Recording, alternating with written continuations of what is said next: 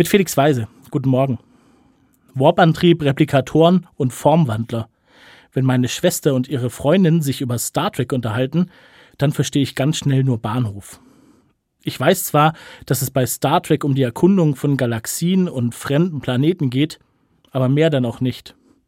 Aber ich merke, wie spannend diese andere Welt ist und wie man sich endlos über die Galaxien und Abenteuer darin unterhalten kann.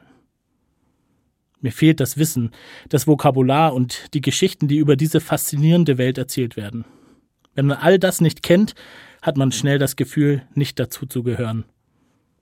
Ich glaube fast, Menschen, die noch nie oder selten in unseren Kirchen waren, fühlen sich bei unseren Gottesdiensten wie ich bei einem Star Trek Fachgespräch. So toll diese Welt sein mag, in die sie da hineingeraten sind, manchmal versteht man kein Wort. Und das ist so schade, denn in der Kirche und im Gottesdienst geht es tatsächlich auch um nichts anderes als um richtig gute Geschichten. Um Geschichten, in denen ich mich wiederfinden kann. Beim Wort Sünde zum Beispiel geht es um all das, was mich daran hindert, mit mir selbst, anderen Menschen und Gott im Einklang zu sein. Und bei dem fremdklingenden Begriff Gnade geht es richtig ab. Da erzählt die Bibel die tollsten Geschichten, wie es ist, Hoffnung zu haben, geliebt zu werden und dass alles gut ausgehen wird mit mir. Also Geschichten, die es wert wären, weitererzählt zu werden. Ich glaube, was an Star Trek und am christlichen Glauben begeistert, sind die Geschichten, in denen wir uns an vielen Stellen selbst wiederfinden.